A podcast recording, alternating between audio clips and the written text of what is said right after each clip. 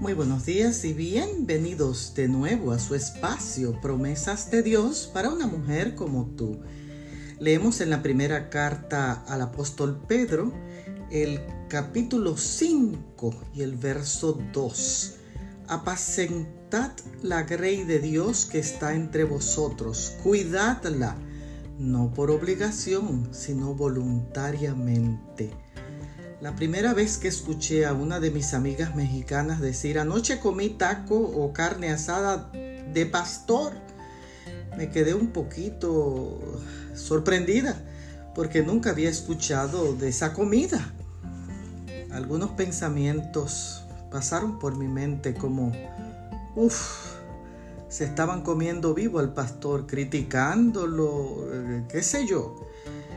Porque hay pastores que abusan de su liderazgo y eh, reprenden a los congregantes duramente. Son altaneros, son arrogantes y con una de títulos de obispos, de apóstol, de quién sabe qué, que uno ni sabe de dónde salen esos títulos. Y los tales necesitan reevaluarse y examinar su llamado de nuevo. Sin embargo, hay otros que son tan afectuosos que edifican la iglesia. Ellos necesitan oír palabras de ánimo de parte del pueblo de Dios, que somos nosotros. Recordemos que ellos no vienen de otro planeta y son seres humanos igualitos a nosotros, con virtudes, fortalezas y debilidades. ¿Por qué no presentarlos ante el trono de la gracia en el día de hoy?